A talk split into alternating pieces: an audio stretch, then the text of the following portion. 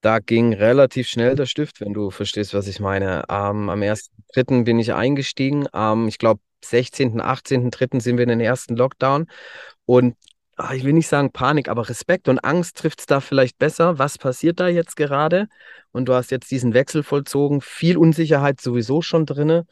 Ähm, und da muss ich sagen, bin ich sehr dankbar an die Menschen, mit denen ich zusammengearbeitet oder heute noch zusammenarbeite. Vor allem Marc Schäffner, Marcel Spindler, Steffen John, die ähm, ja, wir als Team schon 10 bis 14 Jahre zusammengearbeitet und wir wussten, haben uns in die Augen geschaut und gewusst, wir, wir wissen, was wir können. Wir müssen es einfach nur weitermachen. Ne? Und haben uns dann nicht so viel ablenken lassen und haben es dann mit einem grandiosen Vertriebsteam einfach durchgezogen. Und ich glaube, ähm, unsere Erfolgsstory kann man entweder nachlesen oder man hat sie so oder so verfolgt. Ähm, auf die können wir sehr, sehr stolz sein.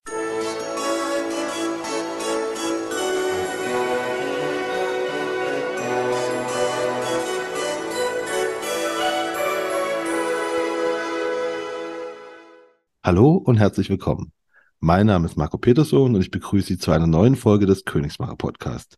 In dem Podcast der Versicherungsbranche mit den Besten von heute für die Besten von morgen. Mein heutiger Gast ist nach eigenen Angaben dem Markt immer mindestens einen Schritt, besser sogar manchmal fünf Schritte voraus. Außerdem ist er eigentlich der naheliegendste Gast für den Podcast hier, zumindest wenn man vom Namen ausgeht.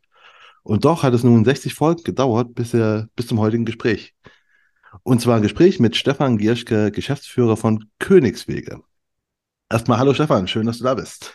Hi Marco, danke für die Einladung. Ich freue mich mega hier zu sein und auf das Gespräch mit dir.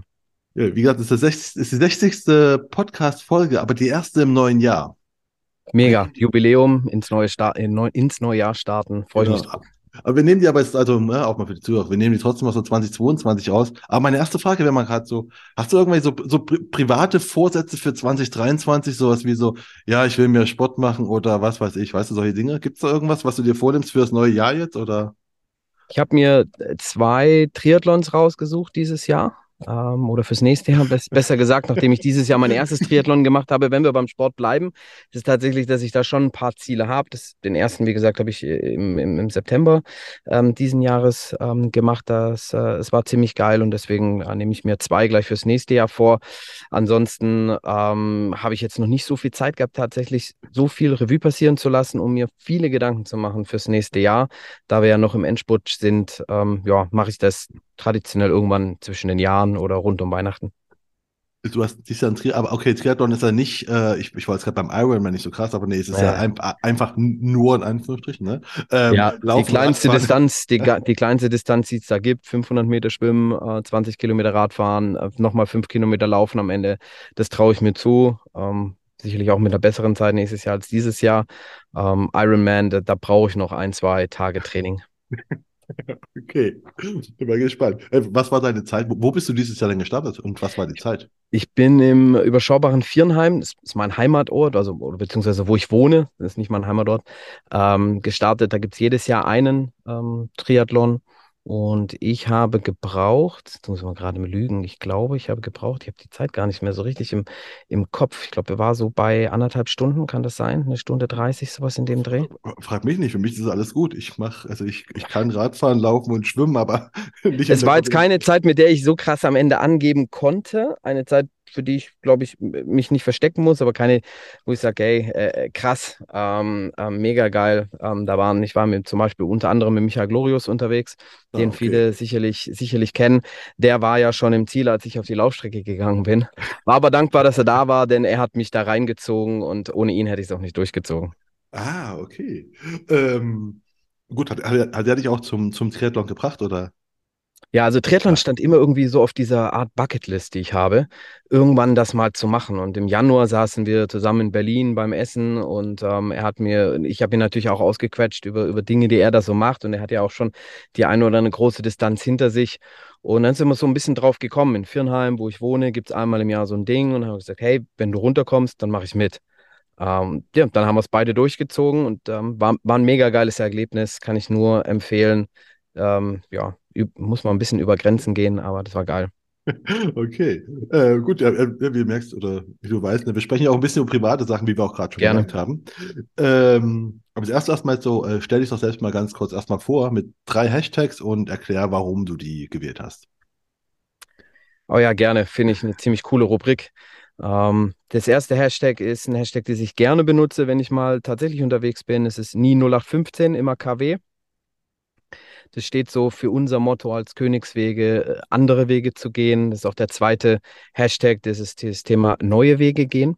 Ähm, du hast es in der Anmoderation schon schön gesagt. Unser Ziel ist es, immer so ein bisschen der Zeit vor, äh, voraus zu sein. Ähm, und wir tatsächlich hinterfragen immer mal wieder den aktuellen Status quo ähm, von Sätzen so rundum. Das haben wir schon immer so gemacht oder das funktioniert in der Branche halt so. Davon wird, ja, das triggert mich einfach. Ähm, und ich stelle mir die Frage, warum und was kann man anders machen? Und der letzte ähm, Hashtag, den habe ich mir ausgesucht, äh, den Begriff zurückgeben. Denn das ist etwas, was wir nicht vergessen dürfen, dass wir viele von uns sehr, sehr privilegiert sind in dieser Branche. Wir verdienen sehr, sehr gutes Geld. Wir müssen uns über, über viele Dinge, auch unsere Existenz unser Leben, keine Gedanken machen keine zu viel Sorgen machen. Viele von uns sind, sind kerngesund. Und das ist dieses Thema zurückgeben an die Gesellschaft, an die Menschheit, an Leute, die nicht ganz so gesegnet sind, so wie, so wie wir. Für mich ganz, ganz wichtig. Deswegen bin ich sehr engagiert in äh, ehrenamtlich oder mit verschiedenen Charity-Geschichten, äh, die ich schon gemacht habe. Das gehört zu mir und deswegen habe ich diesen Hashtag gewählt. Äh, was hast du denn dieses Jahr beispielsweise Charity dann gemacht? Mm, wir haben als Familie für knapp zwei Monate eine ukrainische äh, kleine Familie, Mutter mit zwei Kindern aufgenommen ah, okay. in unser Haus. Das war eine sehr, sehr interessante Herausforderung. Sehr, sehr viel, das wir über uns gelernt haben, sehr, sehr viel, über, was wir natürlich auch über eine andere Kultur gelernt haben. Ähm, wir haben als Königswege ja auch einen eigenen Charity-Verein. Dort haben wir verschiedene Dinge auch organisiert dieses Jahr, unter anderem auch einen Spendenlauf, einen Charity Run, wo wir, wo wir Geld gesammelt haben für ukrainische Flüchtlinge. Ähm, daneben bin ich ehrenamtlich tätig noch äh, in meiner äh, Kirchengemeinde. Ähm, und da gibt es auch immer wieder einige Dinge. Die Liste ist relativ lang, da will ich jetzt gar nicht so viel nur, nur, nur darüber äh, sprechen, weil ich da jetzt das auch nicht unbedingt da ins Licht rücken will, was, was ich da mache, sondern es geht grundsätzlich einfach darum, ja, zurückzugeben und bewusst zu sein, dass es Menschen gibt da draußen, die, die es nicht so gut getroffen hat wie wir. Das bin ich voll und ganz bei dir. Das muss man sich, glaube ich, auch echt mal immer wieder bewusst machen. Also egal, wie wir uns hier rumjammern auf unserem hohen Niveau, wir gehören echt mal zu den 5% der Welt, die ja. einfach schon in der Genlotterie mega Glück gehabt haben, ne? Also wo wir gelandet sind. Ja, auf, auf jeden Fall. Dankbarkeit gehört einfach irgendwie mit dazu für mich. Ja, ähm, finde ich sehr gut. Ähm, ja, dann nächste Rubrik ist noch immer, wenn du jetzt ein Emoji wärst, welches Emoji wärst du oder welches Emoji steht für dich und warum?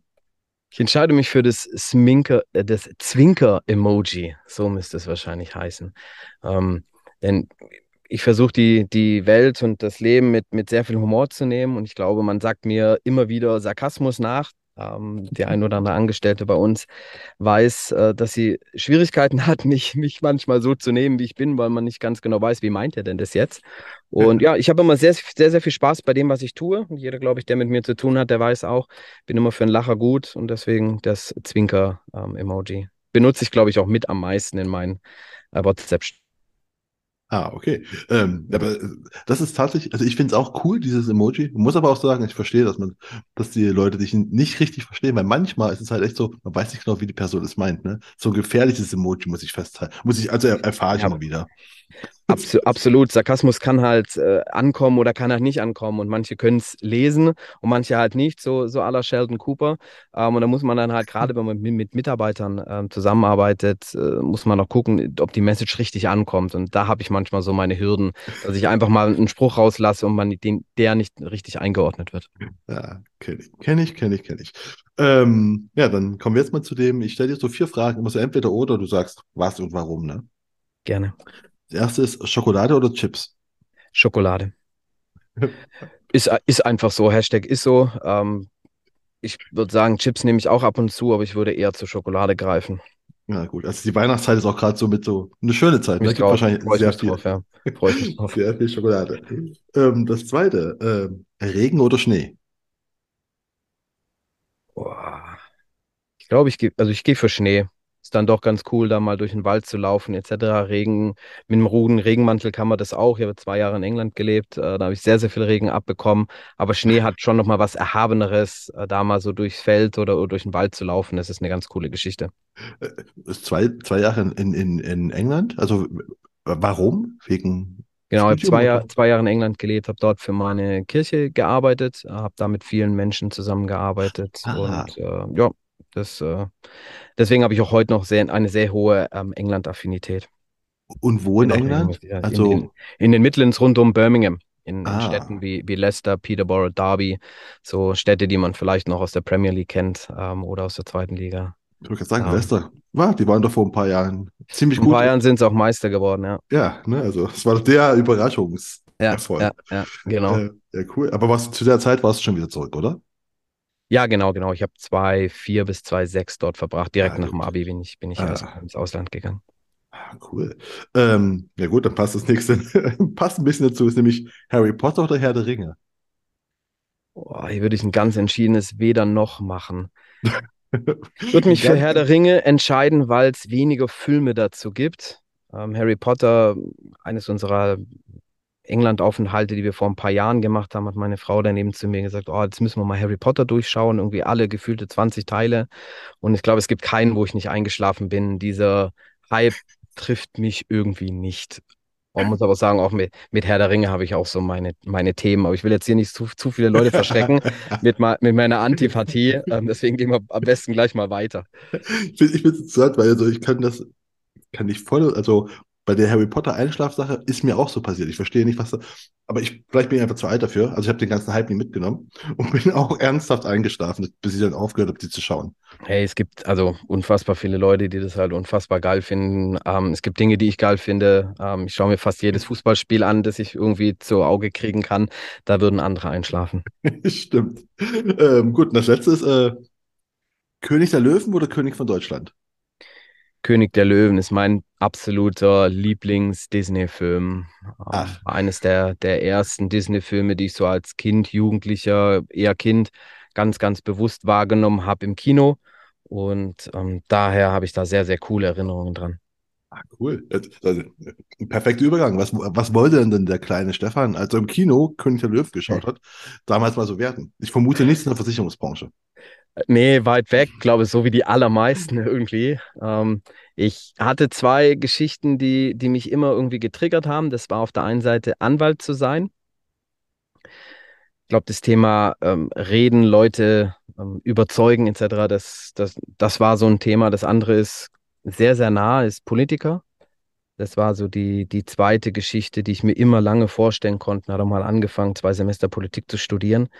Ähm, ist daran gescheitert, dass ich mich nie für ein Parteiprogramm wirklich so identifizieren konnte, dass ich in eine Partei eingetreten bin und das dann das Thema dann auch für mich habe sein lassen.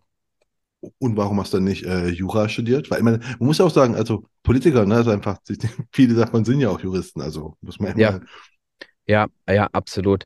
Da bin ich Realist. Ähm, ich habe dann, mein Abi war einfach auch nicht gut genug, um das so durchzuziehen und das habe ich mir dann in dem Moment, als es darum ging, was machst du, in dem auch nicht zugetraut. Ähm, das ging dann über meine Vorstellungskraft.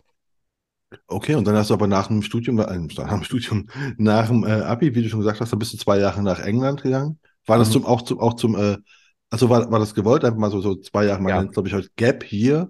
Ähm, sozusagen, ja. Also es war gewo- gewollt und geplant, habe danach äh, noch, komme aus der, noch aus der ähm, Generation Zivildienst, habe dann nochmal neun Monate ähm, Zivildienst gemacht und habe mich dann entschieden, was ich studieren möchte. Habe erstmal Lehramt studiert in äh, zwei Semestern Heidelberg, ähm, Geschichte, Politik und Englisch. Und dann habe ich allerdings gemerkt, das ist nichts für mich und bin warum? die ähm, tatsächlich, was mich ganz, ganz stark gestört hat, war das typische Lehrerzimmer. Damit möchte ich niemand nahe, zu nahe treten, der das hier hört und Lehrer ist.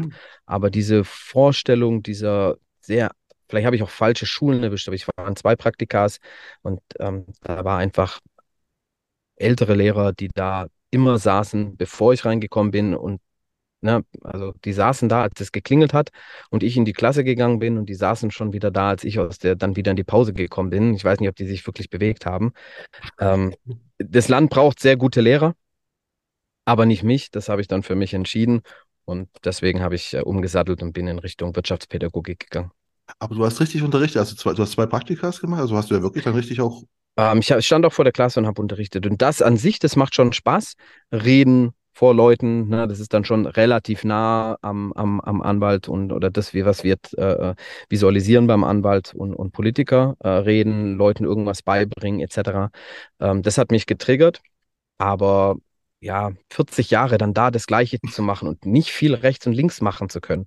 Also du bist dann halt Lehrer und da kannst du auch nicht deine Fächer und unterwegs mal wirklich wechseln, groß, sondern ja, du bist, du bist halt da und du machst es halt und dann machst du halt deinen Stiefel. Das ist, das triggert mich nicht. Okay, und dann hast du äh, bis zur Wirtschaftspädagogik dann aber gegangen. Also bei Pädagogik bist du ja geblieben dann.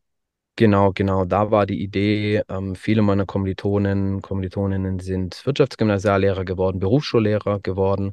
Berufsschullehrer konnte ich mir zu dem Zeitpunkt besser vorstellen, weil es wirklich dann auch nochmal ein anderes Klientel ist, Leute, die wirklich etwas lernen wollen. Aber was mich eigentlich wirklich fasziniert hat, war das Thema Aus- und Weiterbildung in Unternehmen. Also mehr in das Thema HR reinzugehen. Ah, okay. Und äh, dann wieder ein weiterer Weg. Also hast du zumindest das, Dann das ist es Studium, ganz das, anders das, gekommen. das Studium hast du aber durch, also du hast es dann fertig gemacht? Ich habe nicht zu Ende studiert. Ich habe schon während dem Studium die Finanzbranche kennengelernt, bin da so den Ah, ganz, ganz klassischen Weg gegangen, dass ich während des Studiums ähm, ähm, Menschen kennengelernt habe, die mich dafür begeistert haben, in der Finanzdienstleistungsbranche Fuß zu fassen. Habe in, bei einem großen deutschen Strukturvertrieb ähm, während des Studiums eine Trainee-Phase ähm, gemacht und habe dann dort nach und nach meinen Weg gefunden und war so begeistert und so fasziniert, dass ich das irgendwann einfach dann komplett gemacht habe. Und also das seitdem im Prinzip.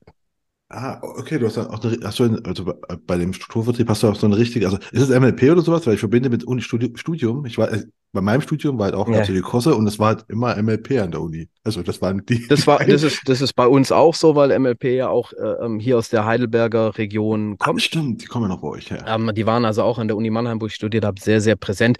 Nee, also ich habe hab gelernt, äh, brauche ich kein Geheimnis machen, bin ich auch heute noch sehr, sehr dankbar bei der Tegis AG aus Hamburg. Ah, Ähm, dort habe ich, äh, finde ich, wahrscheinlich somit die beste Ausbildung genossen, die man in der Branche genießen kann, meiner Meinung nach. Äh, wie war denn die Ausbildung? Also die, die war während deines Studiums, oder? Also neben. Ja, ganz genau, ganz genau. Ich habe immer Probleme gehabt mit dem Thema Schule, Lernen, Uni etc. Liegt auch so ein bisschen dabei, äh, dass ich auch immer geplagt war von Prüfungsängsten. Ähm, ich habe sehr, sehr viele Blackouts, äh, ähm, Momente gehabt in meiner, in meiner Laufbahn.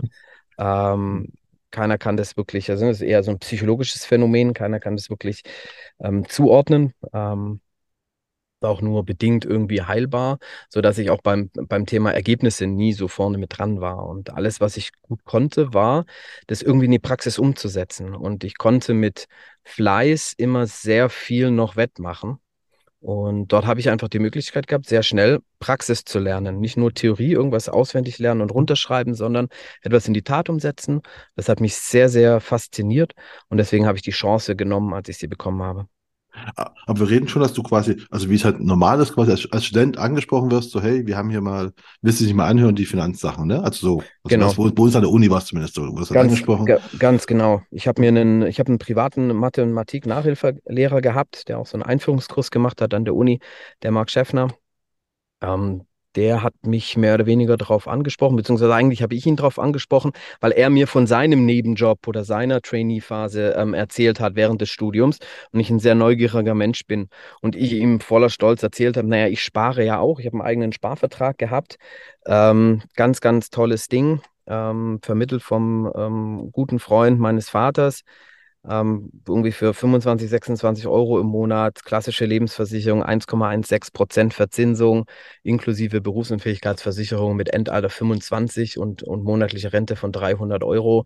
Und das hat er mir dann mal so auseinandergenommen und es hat mich fasziniert. Nicht, weil, nicht, dass es mich so krass interessiert hat, das Thema an sich, sondern einfach nur, was alles so dahinter steckt. Und ich habe ganz, ganz, ganz, ganz, ganz viele Fragen gestellt und habe dann gemerkt, irgendwie juckt mich dieses Thema schon. Und ähm, ganz klassisch Praktikum gemacht äh, in den Semesterferien, acht Wochen lang.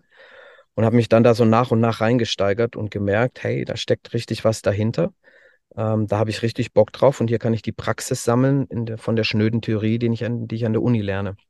Ah, und, und dann bist du dann, also hast du dann auch, äh, wo du dann angefangen hast, also okay, ich mache jetzt hier, äh, das Praktikum war, was, was macht man im Praktikum bei, bei so einem Strukturvertrieb? Also was, wie, wie stelle ich mir ein Praktikum vor? Meine Aufgabe war es, ähm, Testberatungen zu machen. Ah, okay. Also ich habe, das war, ich glaube dann 2008, 2009 muss das gewesen sein.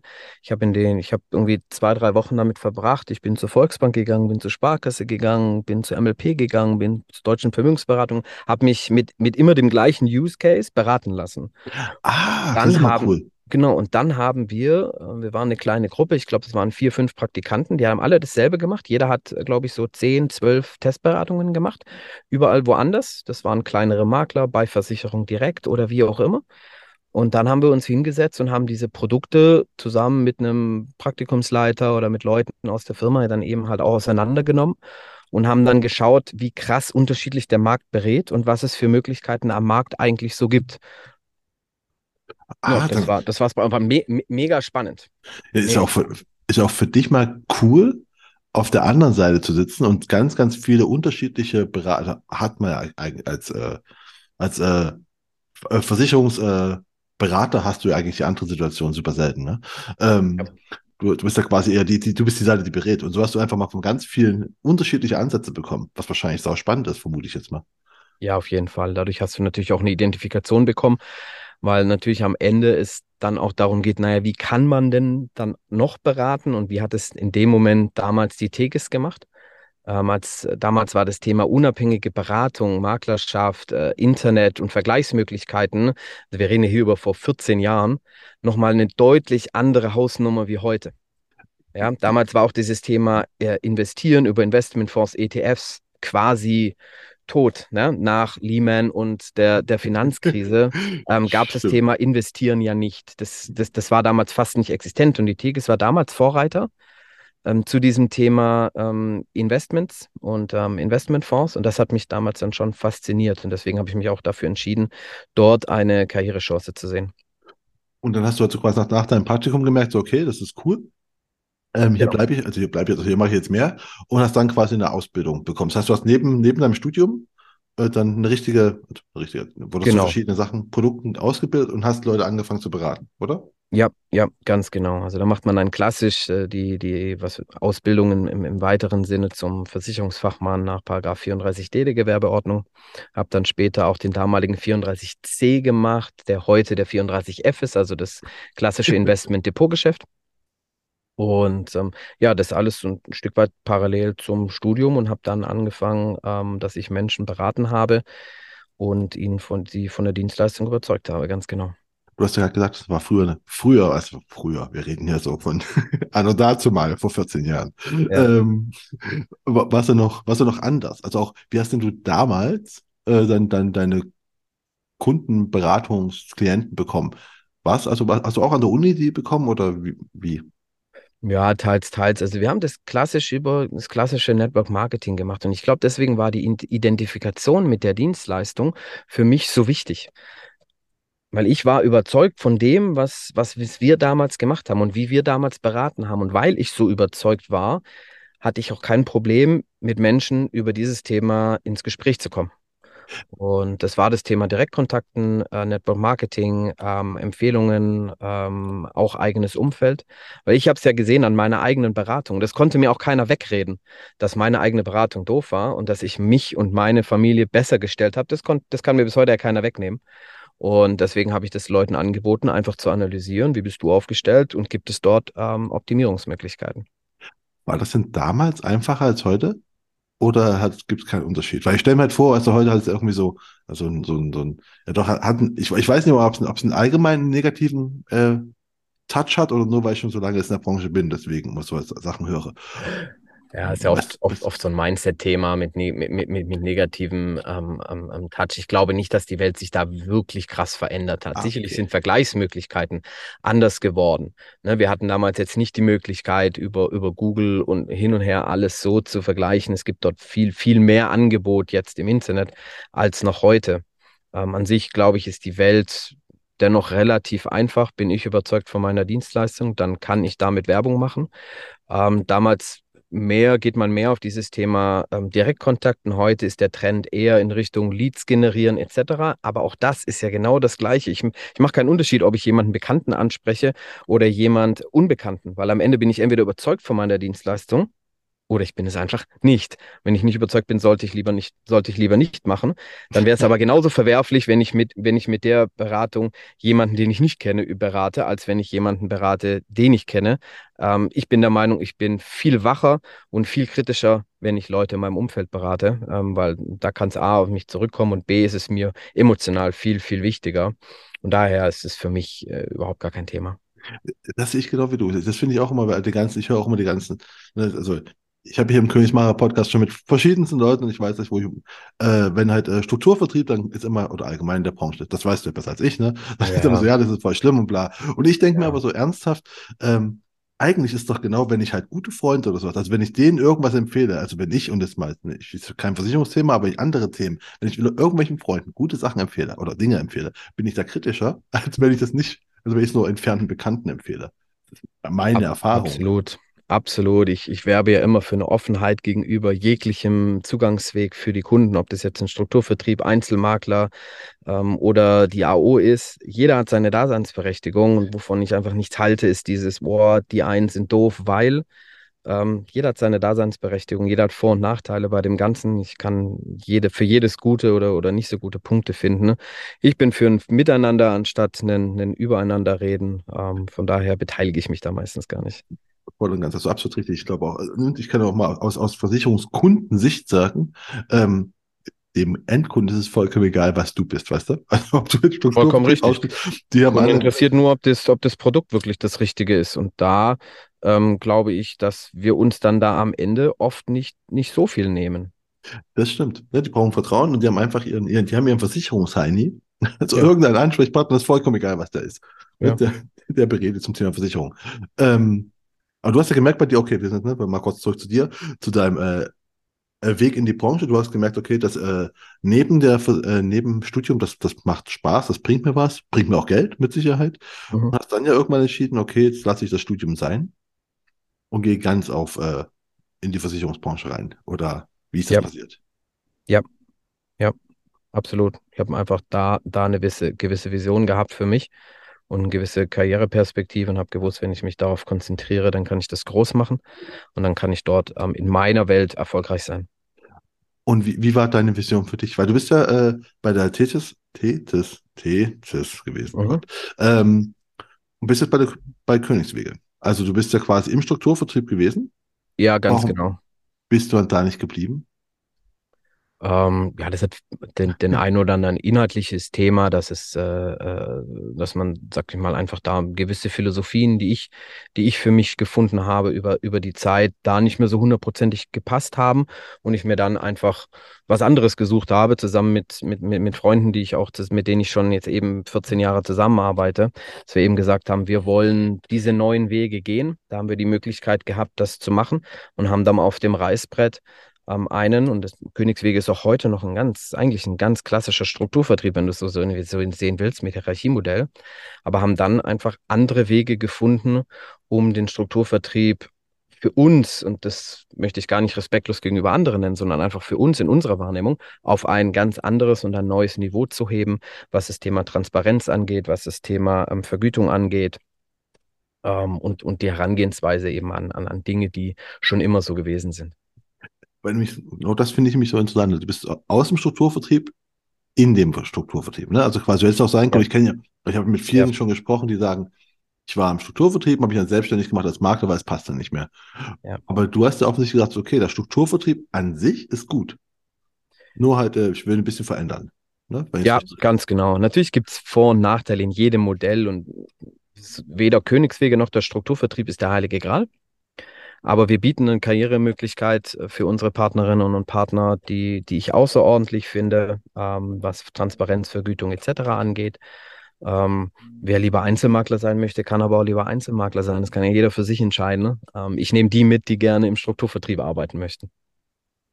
Und äh, du bist dann, du hast Königswege mitgegründet oder wie bist du da so ja, kann man, kann man, kann man fast schon sagen, ähm, ist fachlich oder inhaltlich dann aber falsch. Königswege hat es schon, hat es schon gegeben, bevor ich und meine Kollegen ähm, 2019, 2020 mit dazugekommen sind, war allerdings, sage ich mal, ein Unternehmen, eine Art Infrastruktur und eine, eine Art Hülle, die wir nochmal neu mit Leben gefüllt haben.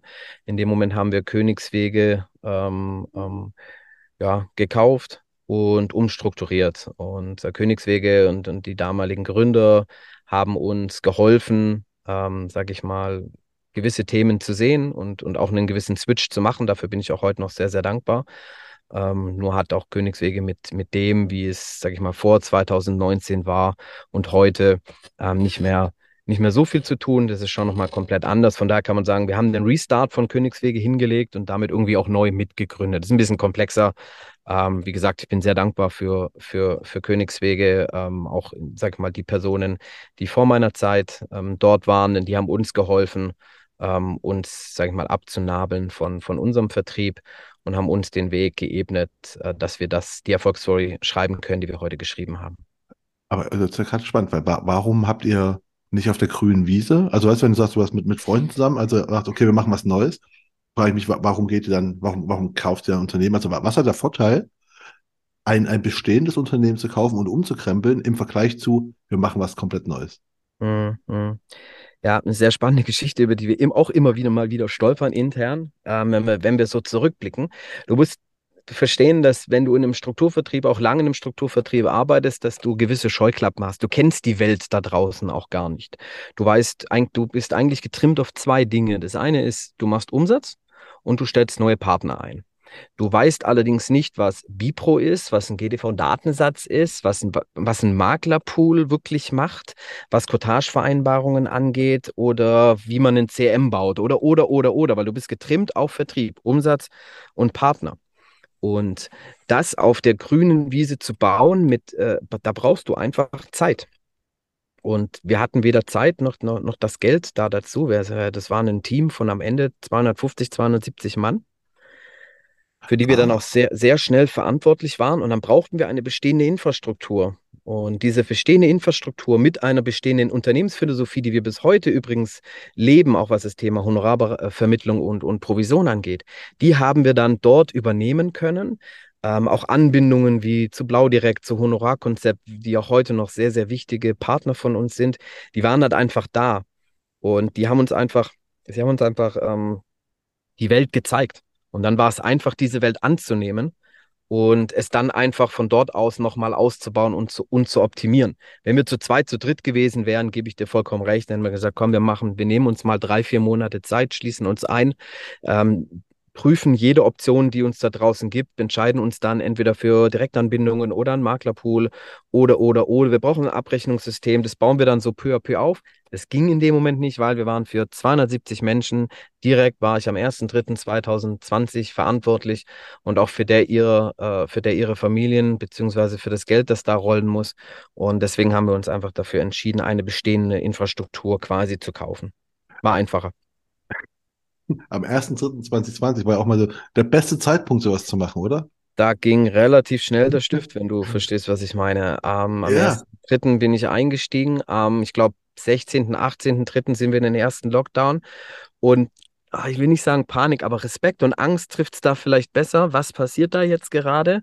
Und du hast jetzt diesen Wechsel vollzogen. Viel Unsicherheit sowieso schon drin. Um, ähm, und da muss ich sagen, bin ich sehr dankbar an die Menschen, mit denen ich zusammengearbeitet oder heute noch zusammenarbeite. Vor allem Marc Schäffner, Marcel Spindler, Steffen John, die ähm, ja, wir als Team schon 10 bis 14 Jahre zusammengearbeitet und wir wussten, haben uns in die Augen geschaut und haben gewusst, wir, wir wissen, was wir können. Wir müssen es einfach nur weitermachen. Ne? Und haben uns dann nicht so viel ablenken lassen und haben es dann mit einem grandiosen Vertriebsteam einfach durchgezogen. Und ich glaube, ähm, unsere Erfolgsstory kann man entweder nachlesen oder man hat sie so oder so verfolgt. Ähm, auf die können wir sehr, sehr stolz sein. Aber habt ihr schon damals, also dann war ja plötzlich so digitale äh, Beratung überall und sowas. War das bei euch schon ein Thema? Habt ihr das schon quasi mit reingenommen zu Königsma äh, Königsmacher, zu Königswege? ähm, Alles sehr nah dran. Ja. Ähm, ja, also ich würde schätzen, dass wir damals ungefähr so 65, 70 Prozent aller Beratungen schon online äh, haben stattfinden ah, lassen. Okay. Und unsere Basis war einfach, war, war einfach, den Jungs und Mädels beizubringen, wird, ne, kommt nicht in die Büros, macht's zu Hause, macht's aber gleich weiter davor hatte ich nicht Respekt. Ich hatte am Ende Respekt vor dem Endkunden, der sagt, ich muss meine Verträge äh, äh stilllegen und ich kann keine neuen Verträge ähm, ähm, abschließen. Ne? Davor hatten wir so ein bisschen Angst. Das ist dann, ähm, es hat dank auch der, dank der Regierung, äh, die da ein bisschen Geld gedruckt hat, hat es allerdings wunderbar funktioniert. Es war eine tolle Zeit, auch um Einmalanlagen einzusammeln. Ähm, da haben ganz, ganz viele Leute, inklusive unserer Kunden, sehr, sehr viel Spaß mit gehabt. Ah, okay. Ähm, aber dann gehen wir mal ganz kurz zurück zu deiner Zeit, bevor du bei Königswege warst. Ja. Da hast du einfach äh, gemerkt, okay, es funktioniert für mich alles und da hast du angefangen, dein, dein, dein Team aufzubauen und äh, Kunden zu gewinnen. Ne? Wie hast du denn damals dann Kunden, als du gemerkt, okay, ich bin jetzt, ich bin jetzt richtig hier dabei?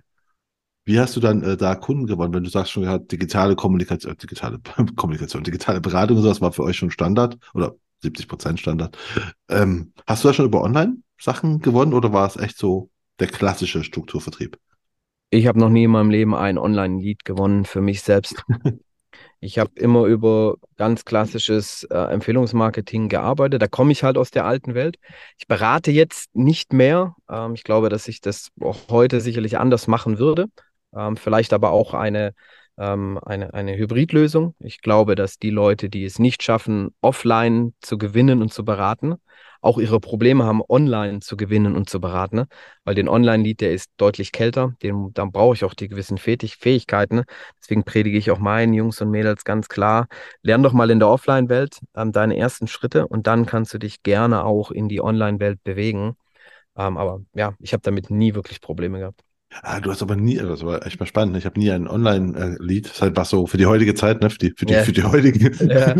für, für die heutigen Ja. Zuhörer, soweit die gerade so, so irgendwie starten, so okay, krass. Aber bin ich jetzt auch noch nicht so alt. Wollte gerade sagen, Ähm, ja, es hat sich halt damals nie ergeben. Ähm, und dann bin ich ja dann ab 2019, 2020 auch dann da so reingerutscht, dass ich in die Geschäftsführung gegangen bin und seitdem ja auch nicht mehr beratend tätig bin.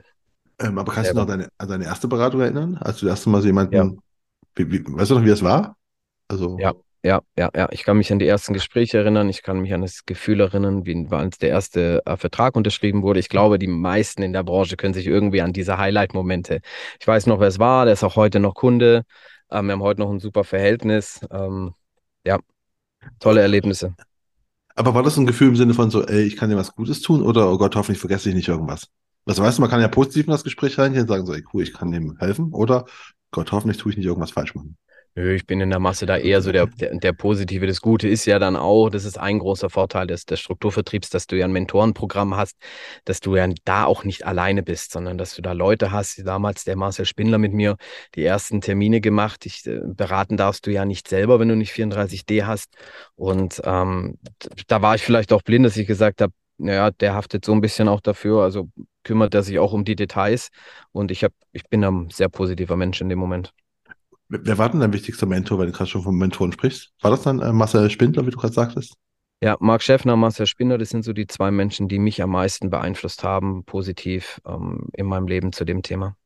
Und mit denen hast du jetzt auch zusammen Königswege Ja, gegründet. mit dem oder? bin ich heute noch äh, sehr, sehr eng, ähm, nicht nur freundschaftlich, sondern auch geschäftlich verbunden. Ähm, es macht sehr, sehr viel Spaß mit den beiden. Ähm, und wir sind da durch, durch sehr, sehr viel dick und dünn gelaufen, gerade auch durch Corona und diese drei Jahre jetzt Königswege, das hat nochmal zusammengeschweißt. Ähm, da bin ich sehr, sehr, sehr, sehr dankbar, dass ich äh, mit den beiden ähm, zusammenarbeiten kann. Um, aber wenn du sagst, okay, du bist jetzt der Geschäftsführer, das heißt, du berätst gar nicht mehr. Ähm, aber ihr habt ja ganz viele Berater, natürlich. Ähm, was sind denn für euch oder für die jetzt so die, die wichtigsten Kanäle zu Kunden? Ich gehe mal davon aus, die werten schon online im Gegensatz zu dir Kunden gewinnen. Ja, sowohl als auch wirklich so eine Hybridlösung, dass es mein, mein Königsweg in dem Moment ist. Lerne in der, in der Offline-Welt ähm, über unsere klassischen Offline-Kanäle ähm, und gerne, weil das ist ja auch etwas, was man sich aufbauen muss. Du gehst ja auch heute nicht, du baust ja nicht eine Internetseite, schaltest Facebook-Werbung und hast morgen zehn Leads. Das ist ja etwas, was du mit Content, mit Sichtbarkeit, mit, mit Reichweite aufbauen musst. Und in der Zeit musst du natürlich auch irgendwo schauen, dass es sich, dass es sich lohnt. Und ähm, wir gehen den klassischen Weg erst offline und dann können die Jungs sich gerne online austoben, wie sie wollen. Ah, aber also ihr gewinnt auch, also eu- eure Berater gewinnen quasi auch erstmal offline.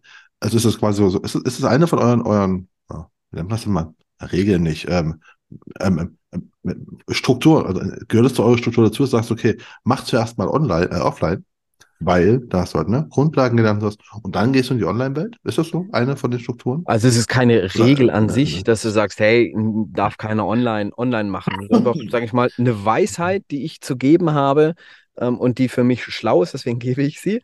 Ja. Und ähm, ich glaube, dass der Erfolg uns damit auch, auch recht gibt. Es kommt ja auch immer darauf an, wen du da hast. Wir haben sehr, sehr viele, so wie ich, Quereinsteiger, die mit dem Thema ja viel neu, erstmal viel lernen müssen, ähm, die auch begleitet werden müssen. Wir haben aber auch immer mehr und mehr ähm, sage ich mal, Branchenkenner, die wir einstellen. Das heißt, Leute, die von der Bank kommen, Leute, die von einem anderen Vertrieb von, äh, kommen, Leute, die von der Versicherung kommen, die, die, die wissen ja im Prinzip, wie es geht. Die haben es auch in der Offline-Welt wahrscheinlich schon mehr als bewiesen.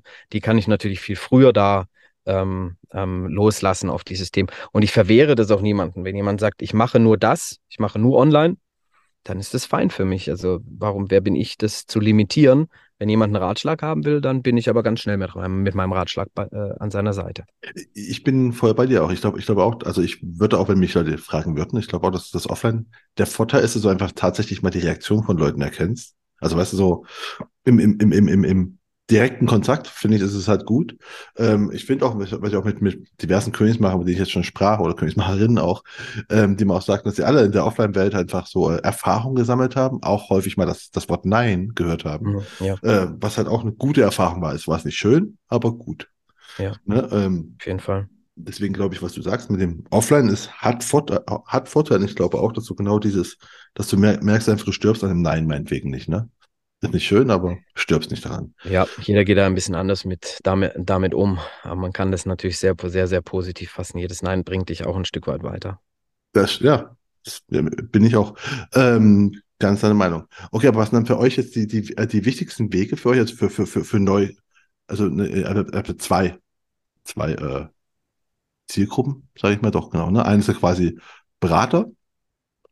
Äh, die wird doch klassisch angesprochen oder weil du sagst gerade, ihr habt auch aus Versicherungen, habt ihr Leute aus Banken oder so.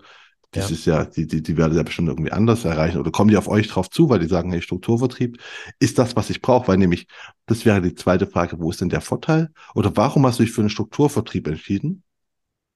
Was hat der für Vorteile im Vergleich zum, zur freien Maklerschaft, sagen wir jetzt mal? Ja. Ähm, jeder, jeder sieht es mit Sicherheit ein, ein Stück weit anders. Ich sehe den Vorteil in einer, ähm, in einer Infrastruktur, in einer Gemeinschaft, in einer nicht, nicht alleine sein. Als Einzelmakler sitze ich im Normalfall irgendwie ähm, alleine rum. Ich, wir machen ein Produktresearch, wir bieten eine Abrechnung, wir, wir, wir bieten das Ganze drumherum, die ganze Arbeit, die ganze Arbeitsumgebung.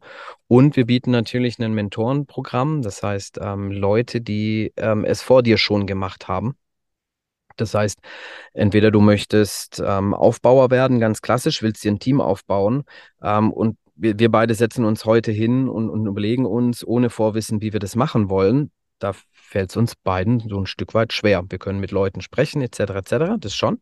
Aber wir kommen in, in, in, bei Führungsgeschichten immer wieder in Situationen an Grenzen, weil wir Dinge noch nicht ausprobiert haben, weil wir, weil wir gar nicht wissen, wie wir damit umgehen sollen.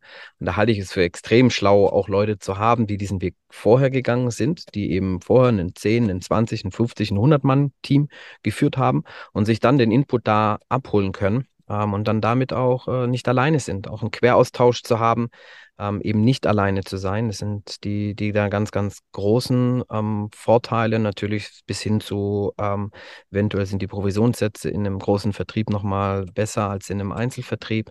Möchtest du kein Team aufbauen, kannst du bei uns Profiberater werden und sagen, okay, ich will nur, nur für mich arbeiten, kriegst du deutlich höhere, deutlich höhere Provisionssätze und vielleicht auch warme Leads aus dem Vertrieb heraus, ähm, zum Beispiel beim Thema PKV.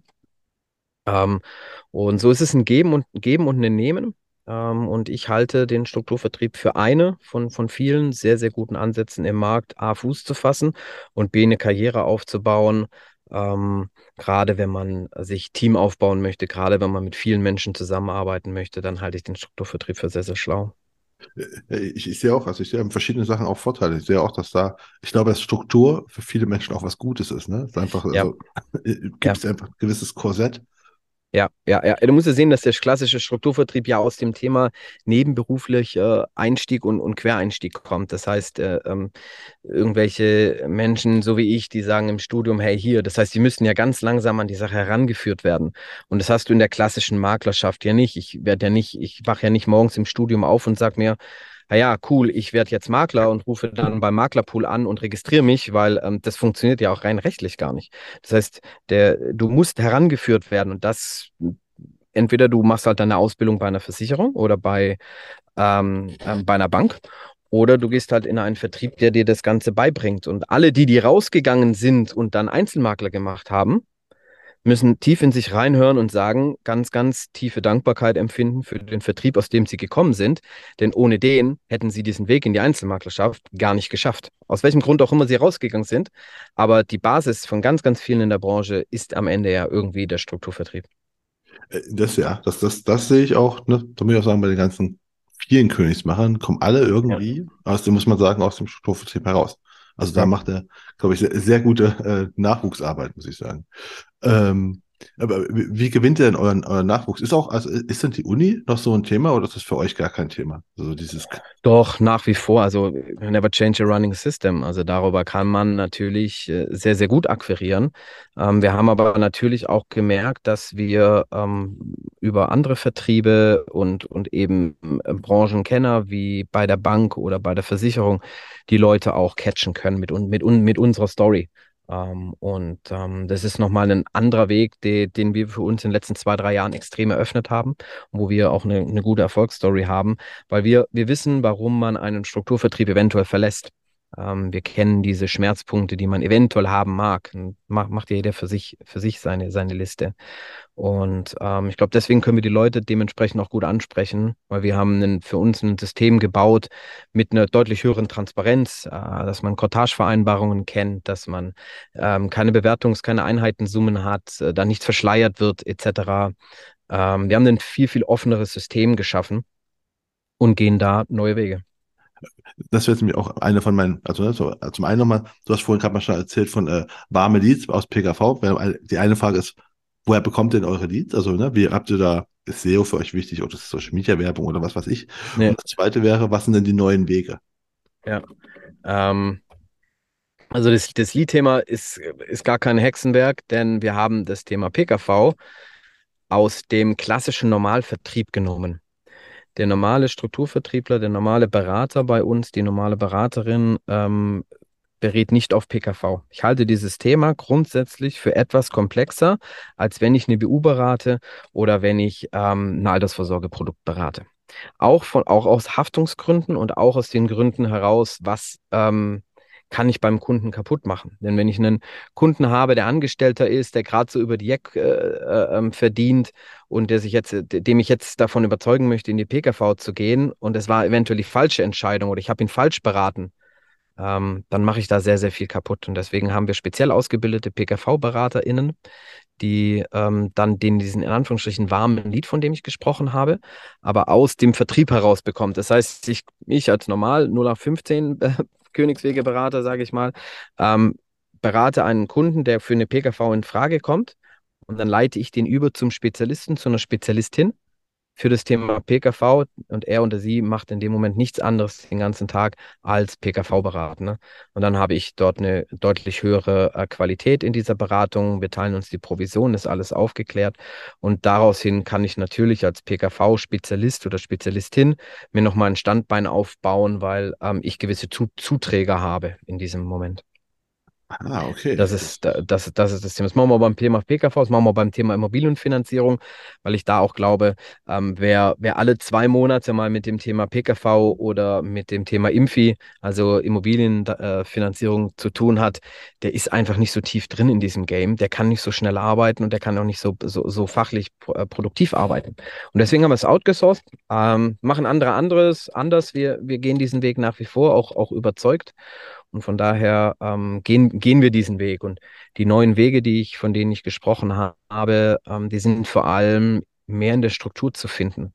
Also wie ich schon gesagt habe, dass wir ein sehr transparentes System haben. Jede einzelne Cottage-Vereinbarung, die ich habe, ähm, die ist bei uns quasi intern öffentlich. Das heißt, jeder weiß, wie viel ich von der Gesellschaft X oder Y bekomme. Ähm, ich habe keine Verschleierung, so wie ich das äh, im Normalfall von dem Normalvertrieb eben halt auch kenne. Wir ähm, gehen da ganz, ganz, ganz, ganz neue Wege. Wir haben im, im Oktober haben wir unseren neuen Vertriebspartnervertrag ähm, gelauncht. Dort sind wir der erste größere Vertrieb, der rechtlich bindend seinen Beratern, Beraterinnen die Mitnahme des eigenen Kundenbestandes äh, verspricht. So etwas, was noch nie jemand gemacht hat. Ähm, ja. Und ich hoff, hoffe, dass wir nicht die Letzten sind, die so etwas machen, weil ich glaube, die Branche braucht so etwas. Ähm, aber ne, damit können unsere ähm, ähm, ähm, Vertriebler, Vertrieblerinnen, Partner, Partnerinnen auch einen eigenen Unternehmenswert, einen eigenen Firmenwert aufbauen, weil sie wissen, äh, solange ich bei Königswege bin, ist alles gut. Sobald ich nicht mehr bei Königswege bin, habe ich meinen Kundenstamm, kann ich aber mitnehmen. Egal, wo ich hingehe, ob ich zu X oder Y gehe, ich möchte hier weder Werbung noch, noch Anti-Werbung machen für irgendjemanden, ähm, dann, dann kann ich meine Kunden eben mitnehmen. Die gehören in Anführungsstrichen mir. Und es ist eine ganz, ganz hohe Sicherheit in der Branche. Ähm, und das macht sonst, sonst bisher noch, noch keiner. Das ist einer dieser neuen Wege. Das, ich war, die, die, da hätte ich dich auch, das habe ich, hab ich auch mitbekommen. Ne? Das war, war auch mit ja. einer, also abgesehen vom, vom Namen her, war ich auch so einer von den Gründen, wo ich dachte, okay, muss ich mal einladen. Warum, warum kommt man als Unternehmen auf diese Idee? Weil, was du sagst, ihr seid, ihr was zu verschenken? Ja, die, ihr seid die Ersten, die das machen, die einfach mhm. sagen, also ne, allgemein ist ja quasi, ich weiß nicht, die Angst oder das Druckmittel in der Punkt, ich weiß nicht, wie ich es gerade nennen soll, nicht, dass es böse rüberkommt, ja. aber zu sagen halt, ähm, ja, du kannst sagen, gehst du weiter, deine Kunden bleiben hier, ne? Also ist ja ein Druckmittel, ne? Kann man ja sagen. Ja, genau. Und, und ihr sagt, nee, nimm mit. Ich bin, ich bin einfach keiner, der mit Druck und Angst führen möchte. Also wenn jemand nur bei mir bleibt, weil er Angst davor hat, was passiert, dann fühle ich mich als Mensch schlecht. Punkt. Okay. Und das ist, das ist ein Grund. Der zweite Grund ist natürlich auch, dass, ehrlich gesagt, ich es kann es ja gar nicht verhindern, dass der ein oder andere Kunde dann weggeht oder, oder mitgeht. Es ist doch ganz normal und Usus. Der Kunde ist doch nicht auf Königswege gebrandet. Das interessiert ihn doch gar nicht, ob der Laden Königswege oder sonst wie heißt. Am Ende entscheidet der Kunde sich immer für seinen Berater. 99 von 100 Kunden würden sagen, jawohl, der Stefan Gierschke, der hat mich schon immer beraten, der berät mich auch. Und ob der unter einer, einer goldenen, einer roten oder einer schwarzen äh, Flagge arbeitet, ist für den Kunden total irrelevant. Und deswegen gehen wir einfach den Weg des, des, der offenen Kommunikation. Wenn einer gehen möchte, dann soll er halt einfach sagen, ja, ich finde es hier nicht mehr so cool, ich gehe woanders hin. Dann dann ist okay. Und ich will mich auch gar nicht streiten. Diese, dieses Thema streiten und Anwälte involvieren und so ist einfach nicht mein Ding. Ich konzentriere mich auf das, was ich kann und auf das, wo, wo ich hin will. Und das ist nämlich nach ganz oben. Und wer mitgehen möchte, der geht gerne mit. Und wer nicht mitgehen möchte, der ist aber nicht gleichzeitig mein Feind, sondern der hat sich halt für einen anderen Weg entschieden. Und ich möchte niemanden aufdoktrinieren, dass mein Weg der richtige für ihn ist. Äh, finde ich super. Also ich kann auch, also ich dachte mal, wo ich es gelesen habe, ne, dass, dass ihr das macht, dachte ich mir, okay, vielleicht auch der Plan. Damit ziehen wir halt auch andere gute Vertriebler an uns, weil die sagen, okay, wenn ich mir was aufbaue, dann gehe ich dahin. Ja. Also ich überlege halt, wie, wie bei euch, wer kam denn bei euch? Ihr, ihr seid ja, du bist ja nicht allein, ne? Geschäftsführer, ihr seid ja quasi mehrere Leute. Ja. Wer kam auf die Idee und wie war die erste Reaktion? Also weißt du, ist ja wirklich mal so was komplett anderes in der, waren sofort alle so, ey, coole Idee, machen wir? Oder gab es Diskussionen? Die Idee ist tatsächlich schon, ich würde sagen, zweieinhalb, drei Jahre, vielleicht sogar älter. Ähm, also diese Idee hatten wir eigentlich schon, schon immer irgendwie. Und ähm, es war einfach eine ganz große Herausforderung, das Thema ähm, sauber auch rechtlich zu lösen. Weil du hast natürlich sehr, sehr, Entschuldigung, sehr, sehr viele Bedürfnisse am Tisch sitzen. Ich habe meine Gesellschafter oder Mitgesellschafter, die sagen, naja, äh, Hauptsache hoher Unternehmenswert. Und ich habe die Vertriebler, die sagen, naja, Hauptsache meinen eigenen ähm, Unternehmenswert. Und das haben wir natürlich rechtlich in Einklang bringen müssen. Ich glaube, dass wir uns sehr, sehr schnell in unserem innersten Kreis, auch mit den äh, Namen, die ich auch schon angesprochen haben, sehr, sehr schnell, sehr klar und sehr einig waren, dass es das ist, was uns nochmal aufs nächste Level hebt. Und da gab es nie so richtig Diskussionen, ob, sondern immer nur, wie machen wir das? Wie wird das formuliert? Wie kann man das rechtlich sauber machen?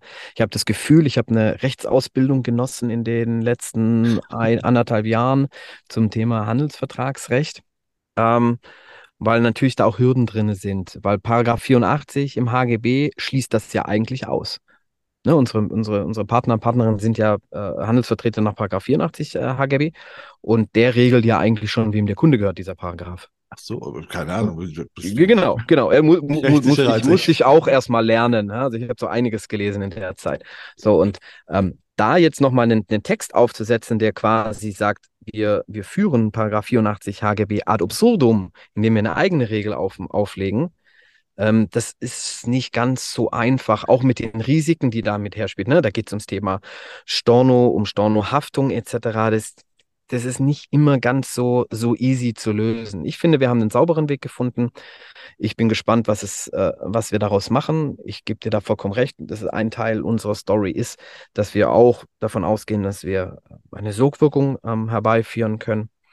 Aber unterm Strich bin ich auch überzeugt davon, dass es der Branche grundsätzlich gut tut und ich würde mich sogar freuen, auch wenn mein USP damit verloren geht, ich würde mich sogar freuen, wenn andere auf den Zug aufspringen, ähm, weil das Führen mit Vertrauen und mit Offenheit finde ich grundsätzlich immer besser als das mit, mit Führen mit Angst. Das wäre meine Frage gewesen, ob du glaubst, dass es einfach so ein, dass ihr quasi die Ersten, aber nicht die Einzigen bleiben werdet. Naja, wir haben einen Vorsprung. Wir haben einen ganz entscheidenden Vorsprung, den darf ich nie vergessen. Wir sind ein deutlich kleineres Unternehmen, wenn ich mir die anderen großen etablierten Strukturvertriebe da draußen anschaue. Dem, dem, dem ist einfach so. Wir haben keine gewachsenen Strukturen von 20, 30 Jahre. Wir haben nicht die Charaktere, die da schon 20, 30 Jahre drin sitzen. Und wenn du da, wenn du das so lange machst, dann hast du immer mal wieder die, den Moment, wo du sagst, naja, wir haben das schon immer so gemacht, warum sollen wir jetzt was ändern? Oder ne, das war früher doch nie Thema, warum sollten wir uns jetzt verändern? Ähm, die müssen das vom Kopf her ganz anders hinkriegen. Wir sind jung, dynamisch, da bin ich mit meinen 38 im Inner Circle der Älteste. Wir sind damit einfach auch, wir sind aus einer anderen Generation. Wir sind wendiger. Unser Unternehmen kann ich viel schneller auf links drehen, als es, als ich, wenn ich es mache, wenn ich zehnmal so groß bin. Dafür bin ich heute dankbar und es ist, da muss ich auch immer warnend sagen, ich bin gespannt, wie wir das machen in zehn Jahren. Das ist halt das, was man sich wirklich immer wieder vor Augen führen muss. Ne? Irgendwann ist man so der coole Junge, der alles neu macht. Und dann kommt halt die nächste Generation. Ja. Ähm, ja, aber es klingt ja schon mal äh, super großartig bei euch. Ähm, Gut, dann habe ich das verstanden auch, warum ihr das gemacht habt, weil ich fand das echt eine, eine super interessante Schlagzeile. Ich bin so, okay, krass, gehen die mal wirklich einen ganz anderen Weg. Ähm, hast du schon irgendwas gehört aus der Branche, dass irgendwer auch sagt, das ist cool, wollen wir auch so machen? Oder ist das gerade noch zu frisch? Ähm, ich habe das ein oder andere Gespräch geführt, die, die, also ich bekomme sehr, sehr viel Respekt für diesen, für diesen Move. Es gibt viele Leute, das ist dann eher so das Thema von, von aus der Versichererseite, aber viele Leute, die sagen, hey, endlich traut sich mal jemand und endlich macht das mal jemand. Ähm, natürlich von, sagen wir dem, dem äh, geliebten Mitbewerber kommen jetzt keine Lobesworte zu dem Thema. Das kann ich, kann ich, auch nicht, kann ich auch nicht verlangen. Aber ich glaube, dass der ein oder andere das liest und sich seinen Teil denkt, vielleicht auch beobachtet mal ein, zwei Jahre, ob das gut geht und dann eventuell auf den Zug mit aufspringt. Das fände ich nicht, äh, fände ich nicht schlecht. Also ich, ich möchte da gerne, dass die Branche sich verändert insgesamt.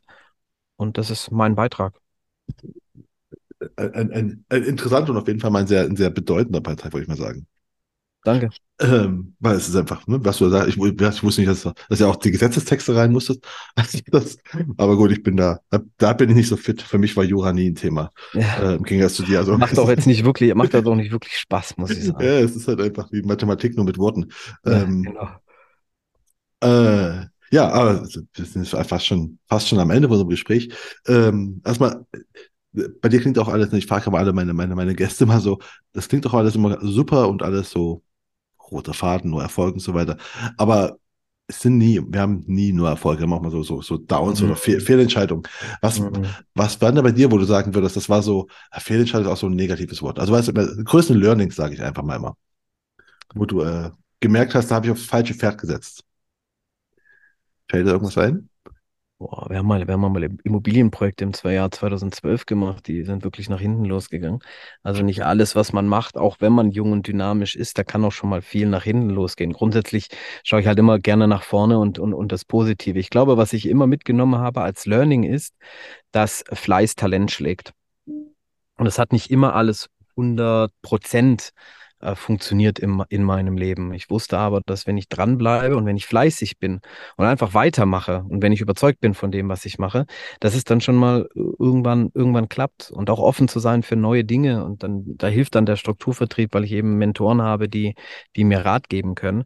Ähm, nie aufhören, das ist so ein, ein Learning, ähm, das ich auf alle Fälle mitgenommen habe. Ähm, überzeugt sein und dann sich auf die eigenen Stärken konzentrieren und sich nicht ablenken lassen von Störgeräuschen rechts oder links, ähm, die kommen von ganz alleine. Ich ziehe mein Ding durch.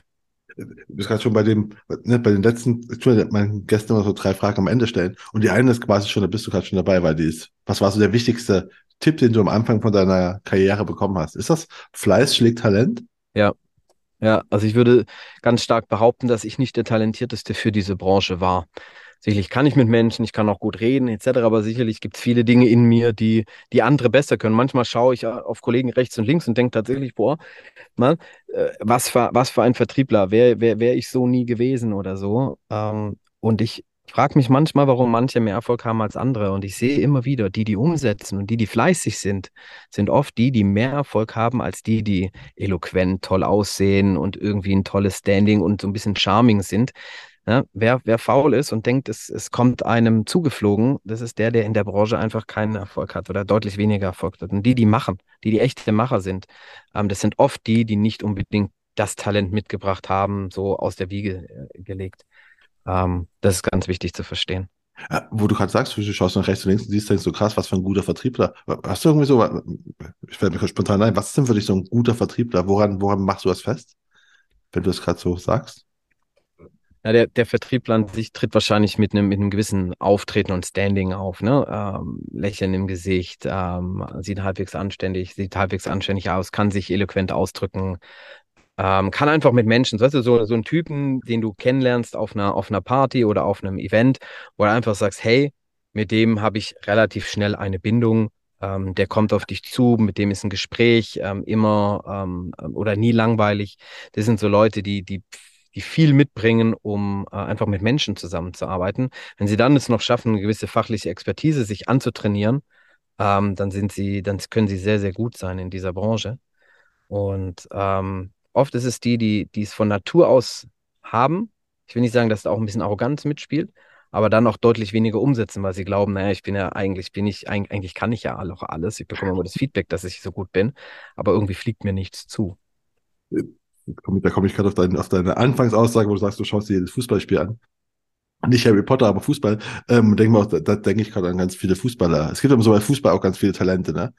Und dann ja. äh, hörst du halt nämlich auch, äh, ja, halt großartiges Talent, aber halt so äh, Messi und äh, Ronaldo, Cristiano Ronaldo, sind halt so gut, weil die auch einfach mal unfassbar fleißig sind. Die haben nicht nur Talent, sondern die sind die Ersten auf dem Fußballplatz und die Letzten beim Training. Absolut. Und das ist für uns in der Branche eigentlich, eigentlich ähnlich, ähnlich, ja. Ähm, ja, dann haben wir den Tipp schon mal. Was, was für ein Tipp musst du, oder nicht was für ein Tipp, was für eine, was für eine Sache musst du dir während deiner Karriere erarbeiten? Was, was hättest du gern am Anfang als Tipp gehabt? Habe ich heute noch nicht, vielleicht nicht ganz so, aber Geduld. Geduld ist immer etwas, wo du sagst, hey, ich möchte und ich will und ne, wir, wir sind sehr, ich bin sehr schnell motivierbar von etwas. Und dann möchte ich es auch irgendwie gleich umsetzen und ich möchte es am besten, am liebsten gestern schon gehabt haben. Das ist besser geworden, ähm, da bin ich ein bisschen gelassener geworden. Aber Geduld ist etwas, was ich am Anfang äh, nicht gehabt habe. Okay. Ähm, ja, und die, die letzte Frage, die ich meinen Gästen immer stelle, ist so, was für Bücher kannst du empfehlen? Was, was sollte man mal gelesen haben und warum? Welche Bücher kann ich empfehlen? Ähm, sicherlich gehört äh, als Standardliteratur Rich Dad Poor Dad in die, in die Branche so, so, so ein Stück weit rein. Ähm, ich persönlich habe von Simon Sinek sehr, sehr viel gelernt. Uh, start with why oder Start with the why. Also das, das Warum zu hinterfragen. Ähm, das sind zwei Bücher, die ich ähm, auf alle Fälle ähm, jedem Mal ans Herz legen würde. Äh, ja, also ne, Rich Dad Poor Dad ist definitiv das. Ge gehört mir zu der meisten empfohlenen. Und es ist ja deswegen auch gut. Also, ne, ich finde. Ja, ja, auf, das, je auf, auf jeden Fall. Das zeigt einfach, dass das Thema gut besprochen, also da wird das Thema einfach gut besprochen, muss man sagen, oder gut, gut thematisiert. Ja. Ähm, ja, ja, gut. Und dann sind wir jetzt quasi schon, schon durch. sehr, sehr schnell, sehr kurzweilig. Super, super schnell, ja, vielen ja, Dank. ist einfach so. Ein, ein, ein, schönes Gespräch, hat mir, hat mir gefallen. Das ist ein, ein, ja, mir auch. Ein, ein, ein guter Start in das Jahr 2023, würde ich sagen, ist das gewesen. Ja, wünschen wir auch allen äh, Zuhörern hier. genau, den wünschen wir jetzt allen ein erfolgreiches, schönes Jahr 2023 allen. Super. Ich hoffe, Sie sind gut in das neue Jahr gestartet und ich hoffe, Sie haben ein wunderbares Jahr 2023. Außerdem hoffe ich natürlich, dass das Gespräch auch für Sie so kurzweilig war wie für uns beide. Und ich würde mich natürlich extrem freuen, wenn Sie den Königsmacher Podcast auf der Plattform Ihrer Wahl abonnieren und bewerten würden. Und damit verabschiede ich mich von Ihnen. Das war die Königsmacher Folge mit dem Königswege Geschäftsführer Stefan Gierschke Mein Name ist Marco Peterson. Ich bin Ihr Ass im Ärmel, wenn es um Social Media und digitale Kommunikation der Versicherungsbranche geht. Auf Wiederhören.